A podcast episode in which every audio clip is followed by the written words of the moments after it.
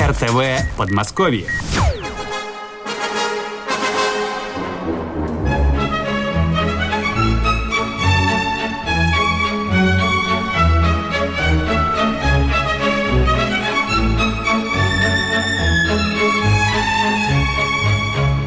Как часто в повседневной суете хочется остановиться, оглянуться и не спеша поговорить по душам с умным и добрым собеседником о душе, о том, что нас окружает, о нашем здоровье, духовном и физическом. Программа «Мы и мир» для тех, кому нравится жить.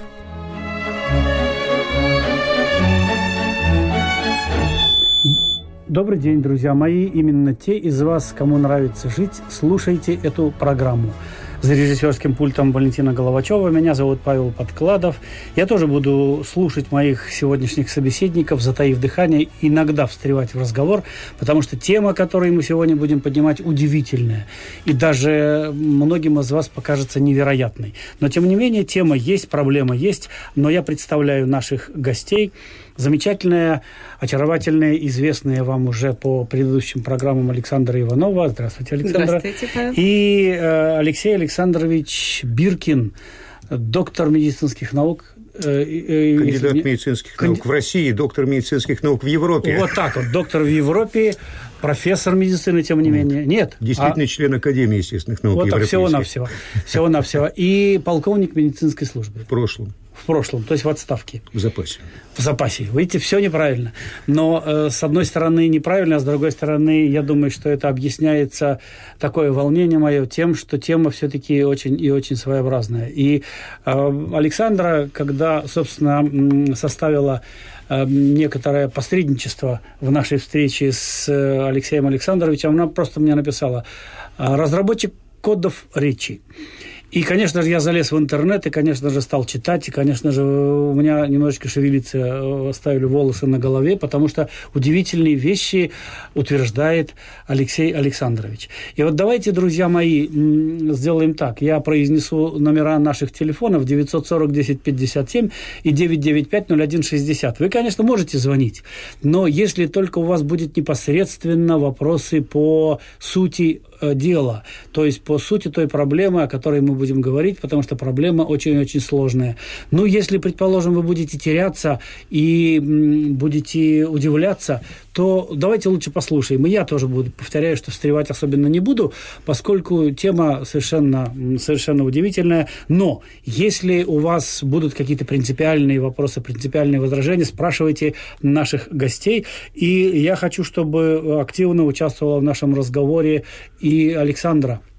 Поскольку, поскольку у нас речь пойдет о практическом значении для здоровья, в том числе и психологического здоровья человека, вот та самая проблема, которую разрабатывает Алексей Александрович.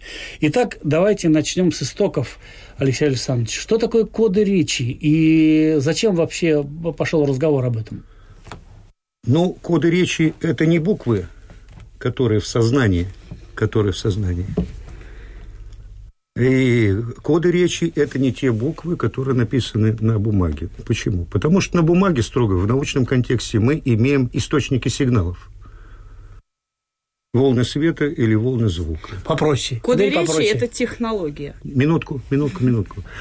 Но ведь вы прекрасно понимаете, что мозг, он сразу волнами света или волнами звука не мыслит. То, что поступает нам на сетчатку. То есть предварительно он в автоматическом режиме, он обрабатывает эти сигналы. Так вот, то, что между сигналом, между сигналом и буквой в сознании, вот эта огромнейшая цепь вычислительных процессов, это и есть коды речи. То есть давайте так разберемся. Мы, э, мы говорим о восприятии человеком того, что он читает прежде Безусловно, всего. Так? Да. То есть вот с этого надо начинать. То есть мы берем э, с вами какой-то текст, смотрим на эти буквы, и прежде чем мы его осмыслим, да, да мы его, так сказать, внедрим в свое сознание, нужен какой-то промежуточный этап или промежуточный механизм. Так я понимаю, да? да? Подготовка и... – это удобоваримая для мышления форма. И подготовкой вот этой, э, сам, этого самого процесса занимаются, так возьмем в кавычки, именно коды речи занимается мозг, вычисляя коды речи. Вычисляя коды речи, так. Да. Хорошо, давайте тогда разберемся э, в том, э, почему возникла необходимость исследования этой проблемы. Это проблема не только медицинская. Мы же, как медики, вышли не в контексте ну, более эффективного применения, скажем, психотерапевтических техник. Но эта проблема более актуальна потому, что, в общем-то, мы не замечаем этой рутинной работы мозга, огромной работы мозга, более древних отделов мозга. И самое главное, вот в наш век объем информации настолько велик в связи вот с внедрением глобальных интернет-сетей, что и на каждого персонального пользователя вот это распространение информации, оно оказывает ну, существенное влияние. То есть информация так не приумножалась 100-200 лет назад. И первый вопрос, выдержит ли человеческий мозг без ущерба себе в процессе обучения молодой мозг и так далее.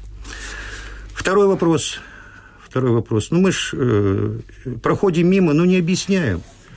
Такие социально негативные речевые феномены, как, например, криминальный гипноз. Пишет господин Кандыба, пишет в своих книгах. Цыганский гипноз, коммерческий гипноз – расслоение общества по сленгам. Э, компьютерщики на своем, юристы на своем сленге. Непонимание. Это расслоение общества, принцип Цезаря, разделяя властвуй. И в конце концов, если мы ставим вопрос, выдержит ли мозг, мы должны прежде всего во главу угла ставить, выдержит ли мозг молодого человека, ребенка, обучаемого в речевой среде, при таком объеме поступающих знаний – Вся ситуация в том, что еще в 30-е годы прошлого века Иван Петрович Павлов, лауреат Нобелевской премии, пытался привнести биологизаторский подход в проблему изучения мозга. Вместе с тем он, так сказать, ну, видел существенное сопротивление, и вот тут, э, скажем, ну, я, может быть, недословно, но э, недословно, но передам суть, вот, суть известного, значит, высказывания академика Леонтьева. То есть в то время ну, были против, они говорили, нам не нужен биологизаторский подход. Мы попытаемся вот эти вот... Э, а что такое биологизаторский С позиции подход? биологии, физиологии, доказательной, с позиции естественных наук. Мы попытаемся вот этот подход осуществить с позиции понимания психологических и общественно-политических процессов. В результате чего сейчас существует известный методический анахронизм в педагогике, в медицине и так далее. То, что мы все объясняем, идем индуктивным методом, но не доказательной науки, не дедуктивным методом. От исследований, Э, меркантильного разбора механизмов этого и так далее. То есть, короче говоря, ваша наука или то, чем вы занимаетесь, призвано облегчить или облегчить, я не знаю, как правильно поставить ударение, восприятие человеком какого-то текста, каких-то понятий и не допустить расслоения общества, как вы только что сказали, по сленгам. Ну, скажем, допустить, не допустить – это глобальная проблема, это не панацея. Но наша наука предназначена внести, э, внести ясность в эти процессы. До какой степени можно это облегчить? Ну и, безусловно, основное, основное ударное звено ее во имя сохранения человека – это сфера образования, здоровье-сберегающей технологии и психотерапия. Я бы хотела еще перебить Алексея Александровича. Алексей Александрович мой очень большой друг, очень большой специалист в этой области, и он как-то очень скромно умалчивает о том, что свои исследования он проводил 20 лет – будучи э, тем самым э, военным медиком, который, находясь на службе в Министерстве обороны, э, формировал психологическую службу в вооруженных силах. И, собственно говоря, эти исследования он начал потому, что возникла необходимость объяснить, почему от одних книг невозможно оторваться. Угу. Они популярны, они э, вдохновляют людей на какие-то подвиги, да, на учат любви, э, формируют их характеры в самом лучшем этом понимании. А какие-то книги э, невозможно читать, они э, приводят нас там в состояние депрессивное, скажем, да, вызывают слезы, панику, люди не могут спать. От каких-то книг люди идут убивать, простите. И вот чтобы объяснить этот феномен, Алексей Александрович, собственно, начал свои исследования. Вот. И это вылилось, во-первых, в монографию, которая так и называется «Коды речи».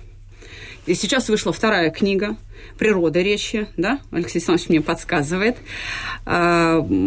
Это превратилось в софт, в компьютерные технологии, в программное обеспечение для компьютера, пользуясь которым а, люди могут а, узнать, что же это за текст, насколько он тяжел для восприятия. И что самое важное, на мой взгляд, именно с точки зрения сбережения здоровья, а, Обнаружить может эта программа, есть ли в тексте скрытое внушение, так называемый индекс сугестивности текста. Если я не права, Алексей Александрович меня сейчас перебьет и поправит.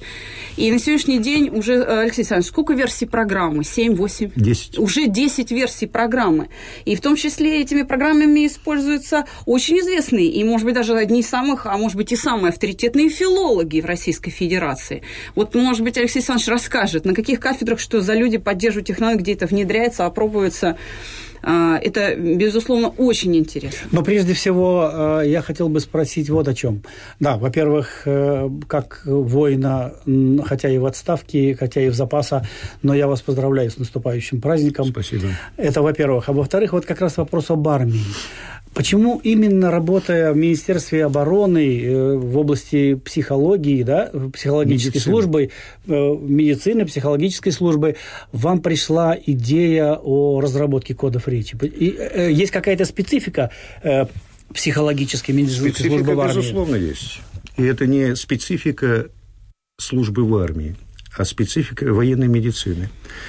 Вся ситуация в том, что вы прекрасно помните, в советские времена, когда у нас были мощные вооруженные силы, начали изобретать средства вооруженной борьбы, которые ограничились только возможностями человека. Представьте, самолет может эффективнее делать маневр, а летчик не может. И в этой связи возник вопрос, так сказать, о отборе и о подготовке кадров, вот именно операторов. И там учитывались все факторы, абсолютно. И вот этот вот э, труд, на фоне этого труда начали выкристаллизовываться очень доказать такие науки, как психофизиология. Это физиология, психика или физиология нервной системы. Это раздел физиологии. И вот в этой связи, поскольку мы обладали уже серьезными наработанными, как я лично закончил факультет подготовки врачей для авиации космонавтики военно-медицинской академии в Санкт-Петербурге – то есть, естественно, нас с пеленок растили такими специалистами, чтобы вот... А кто, как не мы? Как не эти специалисты? Кто-то обращал внимание на освещение, кто-то освещ... обращал внимание в кабине, положим, летчика, кто-то обращал внимание на перегрузки, а кто-то обращал ком... Э, внимание на команды диспетчера, руководителя полетов. А в конце концов все это выливаться в одно слово «безопасность». Как, собственно говоря, в мирное время, так и в гражданское время. И вот на этой почве мы начали более 20 лет задумываться. А действительно, какие фразы диспетчера или руководителя полетов, положим, машинист поезда или летчик самолета, воспринимают лучше при их построении. А вы знаете, что 90% всех происшествий на транспорте, ну, по данным литературы, это человеческий фактор. Естественно, эти проблемы надо, э, так сказать, э, развивать. Но а коли мы оказались методически оснащены, то есть мы идем абсолютно с доказательных позиций. Иногда, вы знаете, опыт показывает не то, что вот видится в словах, и, э, и не то, что представляется. в этой связи у нас возникает масса непониманий. Вот с представителями гуманитарных профессий, положим, такие же, как филологи, гуманитарии различного рода. Но, тем не менее, пытаемся вот протягивать руки друг к другу, понимать как-то. Почему? Потому что эти вещи очевидны, но ведь с другой-то стороны мы же прекрасно понимаем, что язык наше святое. Что... Алексей Александрович, давайте э, очертим приблизительно, э, очень приблизительно, схематично комплекс проблем и способы их решения. То есть вот э, э, какая стоит задача на выходе у вашей науки и с чем вы сталкиваетесь. То есть, короче говоря, нам нужно изба- найти какие-то э, коды, обнаружить какие-то коды, которые отрицательно влияют на нашу нервную систему, на наш мозг, и э, каким-то образом их преобразовать, и э, каким-то образом улучшить восприятие человеком каких-то текстов. Не так ли? Правильно. Ну, во-первых, здесь нет никаких страшилок. Нет никакого зомбирования, абсолютно ничего. Это чистая наука. Обычно вот о мозге говорят что-то страшилки. Нет, абсолютно ничего нет этого. Первая задача, самая главная, судьбоносная задача, это облегчение методов обучения в школе и в последующем вузе. Очевидно, у нас психосоматическое, э, психосоматическое, э, психосоматическое состояние этих контингентов, учеников в школе, студентов, военнослужащих, призванных в армии, оставляет желать лучшего. Это мы всегда прекрасно знаем. Более того, у нас имеет место быть русский крест. Попросту говоря, нас идет э, смертность превышает э, рожда, рождаемость. Это опять-таки установки на рождаемость, чисто психологически. Это первая проблема. Вторая проблема – это, безусловно, психотерапия. Вы прекрасно знаете, что, в общем-то, продолжает расти количество наркомании среди населения, алкоголизация, продолжают расти проценты ее. Необходимы эффективные методы. Воздействие. Воздействие через речь. Вы знаете, слово можно убить, банальную фразу, слово можно и вылечить. Это вторая мощнейшая проблема. Третья проблема. В общем-то, это криминальные моменты, о которых я уже упоминал. Нельзя же, не зря же в 98 году депутат Ильюхин подал проект закона о защите психосферы человека. Прекрасный закон, но не было под него технологии, не было линейки смерить. В какой степени через речь можно управлять сознанием человека. Но то, что через речь можно управлять сознанием человека, это психологи, э, наверное, безусловно, подтвердят. Безусловно, конечно. мы вспомним Гитлера, Муссолини и так далее, что бы они ни говорили. Да. Мы, а, люди, их, их, их подданные, так скажем, находились под властью их речи, даже не того, что они говорят, а просто под властью их, так сказать, произнош... произношения, вот я да, артикуляции. Вот я продолжаю да, вашу мысль. Я уже упомянул, действительно. Даже не важно, что они говорят, но, но необходима линейка – линейка. То есть нам удалось разработать вполне открытые, доступные всем компьютерные программы, которые могут это измерять. То есть тот прибор, который может осуществлять, собственно, экспертизу текстов. Угу. Причем Алексей Александрович... Сравнимых величин. Очень скромен. Он... Сколько вы обследовали текстов уже? Я уже боюсь сказать. У меня сейчас и мои ученики уже обследуют. Ну, не одна библиотека, во всяком Ну, около трех миллионов, где-то так. Мы не в одном семинаре вместе, э, вместе выступали. И я хочу сказать, что здесь э, Алексей Александрович, конечно, провел колоссальную работу, и, может быть, где-то в следующих передачах э, об этом можно рассказать. Он обследовал, например, колыбельные песни разных народов, которые живут в России. И с помощью этой программы компьютерной эти исследования показали, какая из Э, колыбельных песен, текст какой э, песни обладает наибольшим снотворным эффектом. Если вы хотите быстренько уложить ребеночка спать, выберите вполне конкретную колыбельную. Да, если хотите, чтобы он просто подремал, чуть-чуть успокоился, вы можете выбрать другую песню. Алексей Александрович э, обследовал и классическую литературу, и научную литературу, и стихи а, к песням, к джазовым композициям, а, рок, попса, все музыкальные направления. И он может тоже об этом как-то рассказать, да, то есть... Э, Но это бы хорошо было захватить с собой какие-то колыбельные для того, чтобы понять разницу. Но мы все равно на слух разницу не поймем. Но все же есть какие-то критерии отбора э, тех или иных, например, произведений, тех или иных текстов, которые включались в вашу, ваш эксперимент. То есть вы или вы брали, так сказать, просто на ура, вот слева Толстой лежит, справа Достоевский, а тут, например, например Сорокин, и сравнивали их, благодаря каким-то, какому-то инструментарию? Э, критерии, безусловно, есть. Они числовые сравнимые, и они объективнейшие. В настоящий момент ну, мы не будем ложной скромностью страдать. Мы, у, нас, у нас есть действительно инструменты, которые позволяют это смерить. Угу. Которые позволяют это смерить. А вначале мы действительно начали проводить при, э, так сказать, э, при разработке этих программ, мы начали просто широко проводить мониторинг речевого пространства, начиная от гипнотических мантральных текстов, кончая текстами Пушкина. И получается, что все эти тексты можно под этим нагрузкам уложить в определенные классы. Причем как Тексты. проводили? А, есть такой а, прибор, да, э, стабилограф, правильно я произношу? Это, это мы давайте, прежде чем мы поговорим о стабилографе, давайте послушаем звонок радиослушателя, задерживать не будем. Здравствуйте. Здравствуйте. А, здравствуйте. Здравствуйте. Говорите, пожалуйста. Вот такой вопрос. Вот я заметил, что вот маленькие дети прям с огромным вниманием смотрят телерекламу, их не оттащишь. Означает ли это, что происходит какое-то скрытое воздействие на мозг во время этих роликов? Спасибо большое. Вот вопрос, вопрос интересный, да. Вопрос есть... интересный. Я еще раз хочу подтвердить, что сейчас в связи с каким-то скрытым воздействием очень много страшилок и мифов. Мозг настолько силен, даже у маленького ребенка, что зомбировать его за 5-7 секунд и разрушить невозможно. Природой нам заложен огромный запас прочности.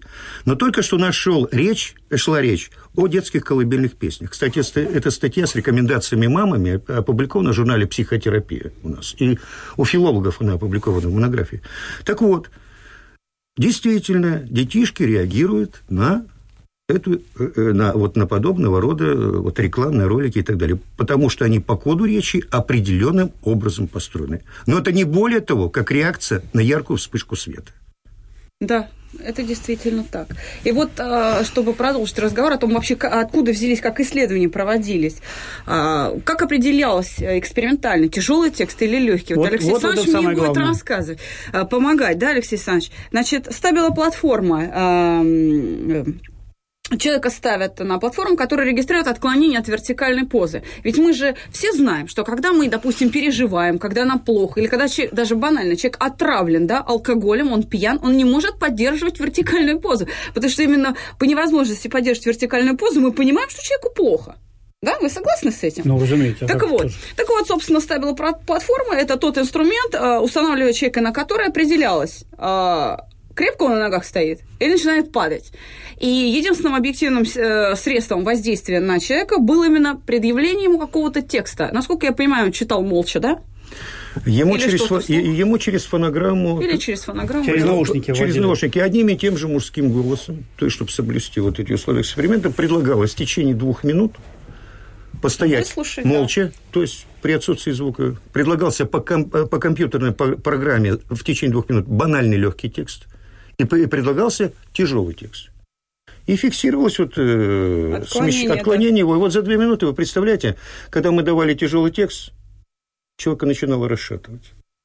Это о чем говорит? О том, что вот у нас декодирование, о котором мы говорили вначале, вот предварительная обработка сигналов нервной системы, это защи... реакция защитного вида. И если мозгу что-то не хватает, она тут же отбирает ресурс, вот, э, вычислительный ресурс от, от мышления – и, и более того, не только от мышления, но и даже от остальных жизненно важных э, функций, включая функцию равновесия. Так, хорошо, давайте разберемся. Почему вы считаете, что э, раскачивание или некоторые потери равновесия – это отрицательный фактор? Может быть, тем самым, наоборот, человек впадал в какую-то э, сладостную, так сказать, сладостное состояние, истому, так сказать. Так, а я Безусловно, говорила, Павел. Да. А мы, мы не говорим о положительном и отрицательном, мы говорим а, об вот истине. Вот. А, понятно. Мы, мы... То есть одни тексты да. человека не раскачивают, другие да. раскачивают. Совершенно и вот в этом надо разобраться, какие, что происходит в результате этого раскачивания. Как нервная да? система работает, да. почему перерасходит. А ведь если мозг перераспределяет на непривычный текст, это эволюционно непривычный текст, ресурс это вычисления – сегмент мышления мозга переходит из состояния компьютера. Не-не-не, давайте упростим, потому что нас радиослушатели, вы говорите на уровне, так сказать, вот э, какой-то конференции научной. Давайте все-таки попроще говорить, друзья мои. Вот э, э, вопрос, опять же, который я задал. То есть существует объективная позиция такая, что одни тексты раскачивают человека, другие не раскачивают. Еще какие-то есть, да, позиции, которые характеризуют Позвольте то, я то или иное воздействие. Вот слушатели Проще. это поймут. Да. Ну, я провожу занятия филологам, учителям русского языка в школах. И, так сказать, они приходят с неверием на мои занятия. Естественно, они вот это канон языковой я перед ними низко преклоняюсь, они, так сказать, соблюдают. Тогда, чтобы их убедить, каждая учебная группа, это группа в количестве 40-60 человек, я на экране через слайд-проектор вывешиваю два текста. Положим, текст о красной шапочке. Угу, угу. Банальные сказки. Так. Вот сидит группа специалистов. Я не филолог, я врач. И говорю, уважаемые коллеги, посмотрите внимательно вот эти два текста. Вы находите в них какие-нибудь филологические погрешности? Нет, вроде нет. Угу. Тогда я вас оставляю, ухожу на пять минут из аудитории, а вы посмотрите внимательно, какой текст вами тяжелее воспринимается. Угу. Ухожу, прихожу. Уяснили какой? Уяснили. А теперь давайте. Положим, кто за то, что левый текст тяжелее воспринимается? Я из занятия в занятие провожу с новыми группами. Эксперимент. 80-90% поднимает руку. Угу. А кто не знает? Ну, скажем, 10-12%. А кто правый текст? Ну, там остается 5-7%. Угу. А вы знали заранее, что будет 80%? Я знал. Знали, Почему? Понятно. Почему? Потому что этот текст, там некоторые слова изменены, и изменена частотно-вероятностная модель, то, что вот на мозг влияет. Один текст специально был облегчен, другой тяжелен. И когда я открываю уже чисто вот этот профиль текста, обработанный в программе банальной сказки, получается, что один текст тяжелее другого с позиции физиологии восприятия в 10 раз. Люди, 10. э, люди интуитивно, по своим ощущениям, четко определяют, что да, а, какой-то из текстов действительно тяжелее. То есть помимо понимания текста есть ощущение текста. Ощущение текста. Вот, наконец, это, наверное, самое главное, к чему мы пришли, э, наконец-то внедрились в главную часть проблемы. То есть, получается, друзья мои, это я говорю не, не вам, а радиослушателям, получается так, что одна и та же сказка про красную шапочку при некотором изменении может привести вас э, в состояние неистового совершенно, неистовой нервотрепки, Да. а другая, может быть, может успокоить. Ну, это я Да. очень примитивизирую, сами Да, Вы да, понимаете. знаете, да. я вот в данном случае, Павел, я хочу ди- дистанцироваться от эмоциональных состояний. Почему? Потому что физиолог. Просто я вам могу сказать, что абсолютно ни, ни о каких эмоциях, что вот сказка, которая тяжелый текст, она будет намного тяжелее восприниматься и пониматься ее смысл. А вот сказка, которая легкая, ее смысл будет очень легко понять ребенку. Вот при таком тексте. Эмоции – это все красиво, но мы представители доказательной науки, медицины, и все это должно быть объ- объяснено в конкретных моделях. Ну, вы объясняете, объясняете, я так понял. Но вопрос сразу возникает, друзья мои. Тут уже, так сказать, начинают мурашки по телу э, ползать. И, э, стало быть, э, те люди, которые занимаются печатанием книг, которые пишут тексты, они могут намеренно влиять на наше сознание и на наше восприятие, не так ли? Да, но это можно обнаружить с помощью э, тех программных э, продуктов, которые создал Алексей Александрович. Это, по сути, мы уже говорили, экспертное средство, которое может выводить на чистую воду. Понимаете, вот таких вот э, лихачей от печати, так скажем. Но здесь не только лихачи, это преступники от печати, Да, можно сказать. об Какие- этом- об а этом какие цели мож- мож- может преследовать тот человек, который пишет тот или иной текст, заранее зная, что э, он может привести к каким-то отрицательным последствиям? Вы понимаете, вот от- касаясь этих отрицательных э, последствий, мы же являемся свидетелем. Вы, свидетелем. Вы смотрите, религиозно-деструктивные секты. Кстати, к чести нашей христианской конфессии, она службу производит на э, древнеславянском языке, на языке, который, к которому мозг привык. Она не использует ни мантр, ни заговоров.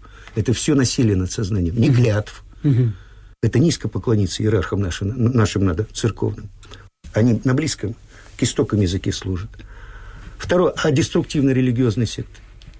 У нас под землю зарываются. Ведь это чисто э, зомбирование с помощью речи. Да. Мы ездили в Сергиев Посад, и к нам весьма благосклонны. Вот когда мы общались э, с церковными иерархами, иерархами в 2006 году, они весьма... Они понимают это все прекрасно. Следующее. Я говорил, цыганский гипноз. А вы понимаете, вот на нашем веку вот эти пирамиды, сам внеси, положим, тысяча долларов или две тысячи долларов, и найди 10 глупцов, которые внесут 10 долларов. Вы знаете, масса процессов по этому, по этому поводу было. Я присутствовал специально, смотрел вот эти вот мероприятия, когда людей просто оббирали. Ведь это тоже манипуляции кодом речи. Тоже манипуляции кодом речи. И это острейшая социальная проблема. Далее. Почему мы не можем быть уверены, если у нас раньше появлялись Пушкин, Толстой, Лермонтов, наши классики, которых мы все любим, у нас же они сейчас то же самое появляются. И когда через 100-200 лет какой-то известный писатель, сейчас он будет классиком, которого будут изучать в школе. А почему мы, так сказать, не можем измерить популярность, не, не облегчить путь этим людям? Вот, например, есть известнейшие сайты Прозору, Самиздат.ру, Библиотека фантастики. Мы провели исследование, этот материал мы сейчас будем публиковать. Оказывается, если у писателя, вот мы взяли критерий, там же количество читателей известно по этим сайтам. Если вот этого писателя современного, пусть начинающего, больше 30 тысяч авторов, у него текст легкий. Это закономерности найдены. С позиции физиологии восприятия, вот по этому промежуточному сознанию, по досознанию, не по подсознанию. А если у текста маленькое количество писателей, меньше тысячи, вот среди них больше авторов, у которых тексты тяжелые. Это закономерность физиологическая. Мы не лезем ни в харизму, ни в сюжет. Мы просто говорим, что вот этот текст легче воспринимать, а следовательно, мысли на нем. То есть, короче говоря, легче. вы можете, э, условно говоря, прийти к тем людям, которые отвечают за наше э, воспитание детей, за э, просвещение школьников, за просвещение, так скажем, более высокой ступени э, студентов и, да, и так далее, и так далее, прийти к тем людям и сказать, что у нас есть критерии отбора тех или иных текстов, критерии отбора тех или иных музыкальных произведений и так далее, и так далее, благодаря которым мы должны с вами влиять на э, психологическое здоровье людей. Так Именно я на здоровье. Не зомбировать, я повторяю, а вот то, что дает облегчать ту информацию, которую дают в школах. И мы не только должны прийти, мы уже реально пришли. Хорошо, теперь вы пришли. А как быть, э, предположим, обычной матери, обычному отцу в обычной своей жизни? Как э, от, отбирать те или иные произведения литературы, искусства, музыки для своих детей, для того, чтобы не допустить проникновения этих вот отрицательных кодов? Ну, во-первых, конечно, э, мы уже, Алексей Александрович уже говорил, что, безусловно, есть произведения, недаром они так популярны и прожили там в веках, которые, собственно, и доказывают, показывают э, всем, что вот это произведение легкие да, для восприятия. Это классика русская, это Пушкин. Толстой. Да. Э, Барышня-крестьянка всего единица произведений. Уникум. Не понял, что значит единица произведения? Нагрузки декодирования физиологические. Не-не-не-не-не, по-человечески, пожалуйста, попроще. Легчайший текст уникальнейший. Нет таких. То есть у вас есть какие-то критерии, которые да. определили, что это самый легчайший текст. И один, второе, один да, второе, что я хотел сказать, вот как помочь э, мамам. Конечно, вот э, у Алексея Александровича на сайте абсолютно э, бесплатно выложена версия э, где прямо на сайте в режиме онлайн можно завести какой-то текст и получить результаты его обработки.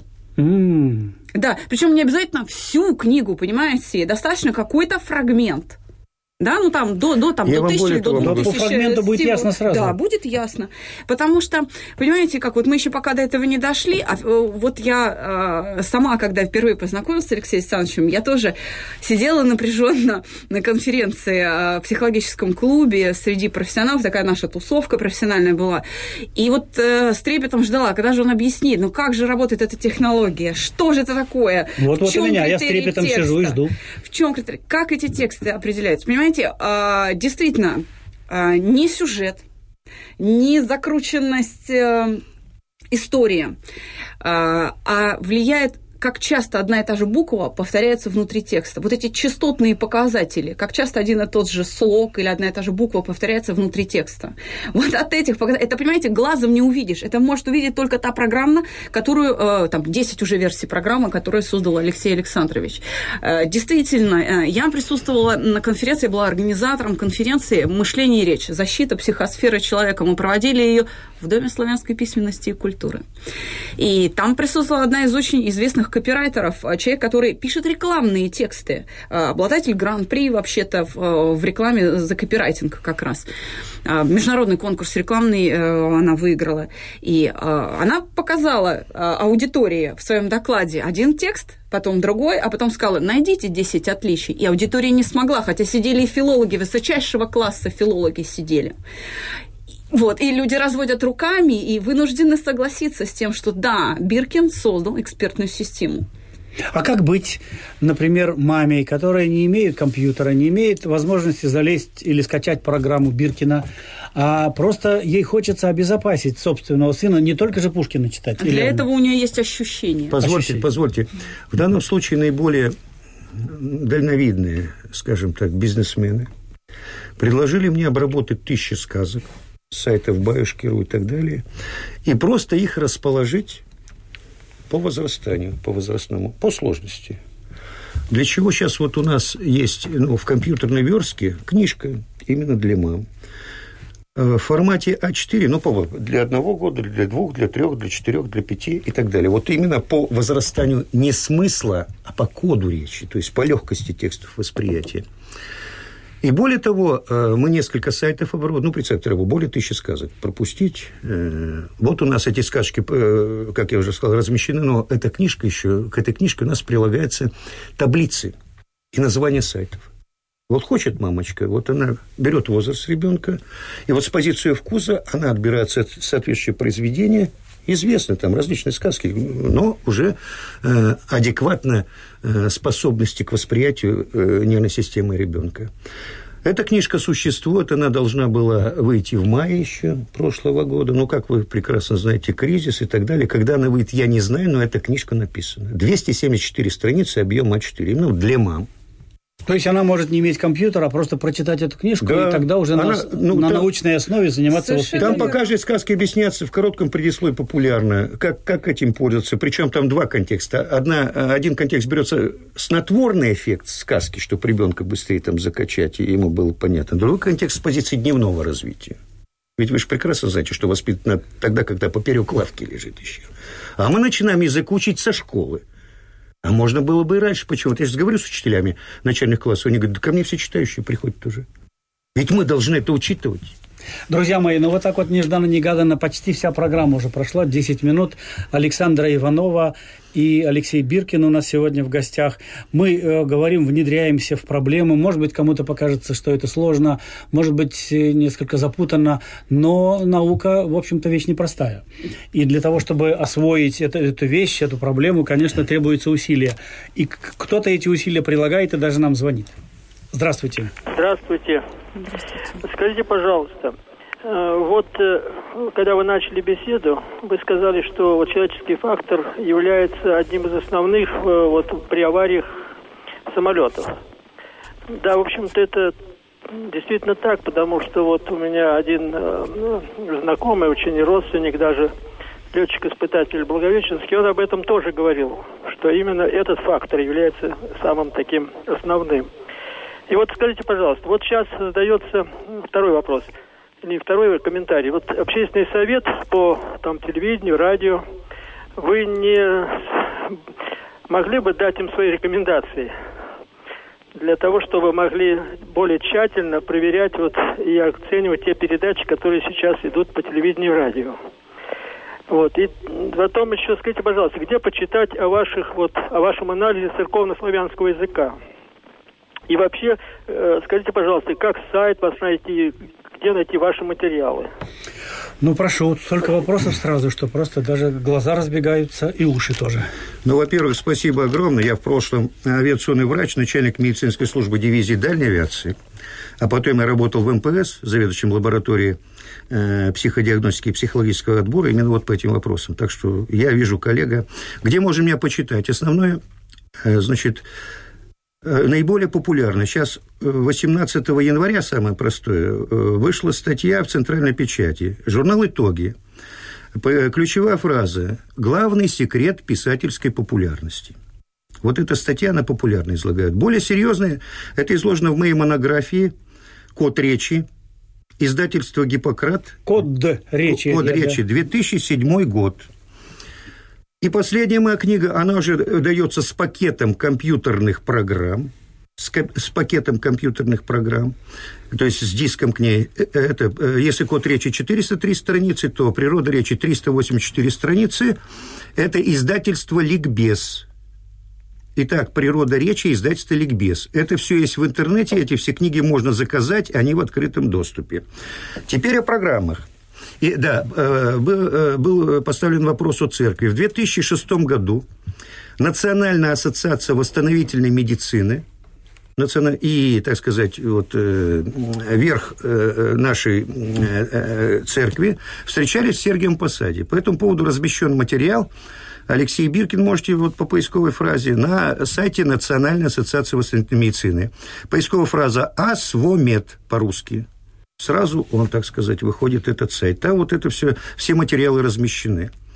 Где можно взять программу, то, что, о чем говорила Александра Владимировна? Э, э, сайт компании Disnet. Disnet. Там размещена эта программа. И на сайте Асвамед, я давно, честно говоря, сейчас мы свой э, портал создаем, на сайте Асвамед также размещена платформа «Код речи». Но, во всяком случае, вот доступ к этим простейшим программам – это приложение книги э, издательства «Ликбез. Природа речи». И вся шестая глава подробнейшим образом посвящена работе с этими программами. В этой связи я прошу просто купить эту книгу вместе с диском, и вы разберетесь. Я тоже хотела бы немножко сказать о э, действительно проблеме безопасности полетов и э, движения э, железнодорожного транспорта и прочее. Э, мы с Владимиром Александровичем э, Ивановым, с моим отцом, также работаем над этой проблематикой. Действительно, человеческий фактор – это самое важное. У нас есть опыт подготовки пилотов и пилотов-инструкторов высшего летного состава авиакомпании «Атлант Союз», и даже были летчики из Трансайра. Я хочу сказать, что наше вмешательство в этот процесс. С помощью наших технологий переработки переживая, с помощью э, чувства покоя и, ну, и прочих остальных наших модулей технологических, оно позволяет вернуть в строй летный состав, потому что к нам обращаются летчики 40-42 года с кардионеврозами, с болями в сердце там и так далее, то есть у них синдром хронической усталости, и они, по сути, негодные, они, э, ну, к, летным, э, к летной службе, они очень приходят к нам в отчаянии, говоря о том, что, вы знаете, я намереваюсь списываться, но как я по земле ногами ходить буду, я не знаю.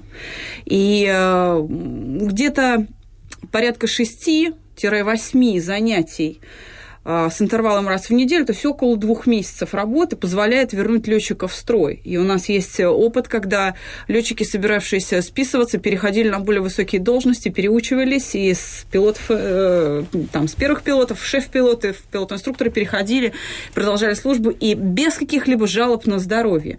И с одним из таких, это, э, сейчас он, по-моему, еще работает пилотом-инструктором в Трансайра, не будем говорить кто, да, вот, мы когда работали, попросили его написать написать дневниковые записи, чтобы он свои ощущения просто описал. И в одном из таких э, дневников, который он нам позволяет использовать в своей работе, э, написано, что, вы знаете, я э, в летной академии в Стокгольме проходил переобучение на более сложную машину.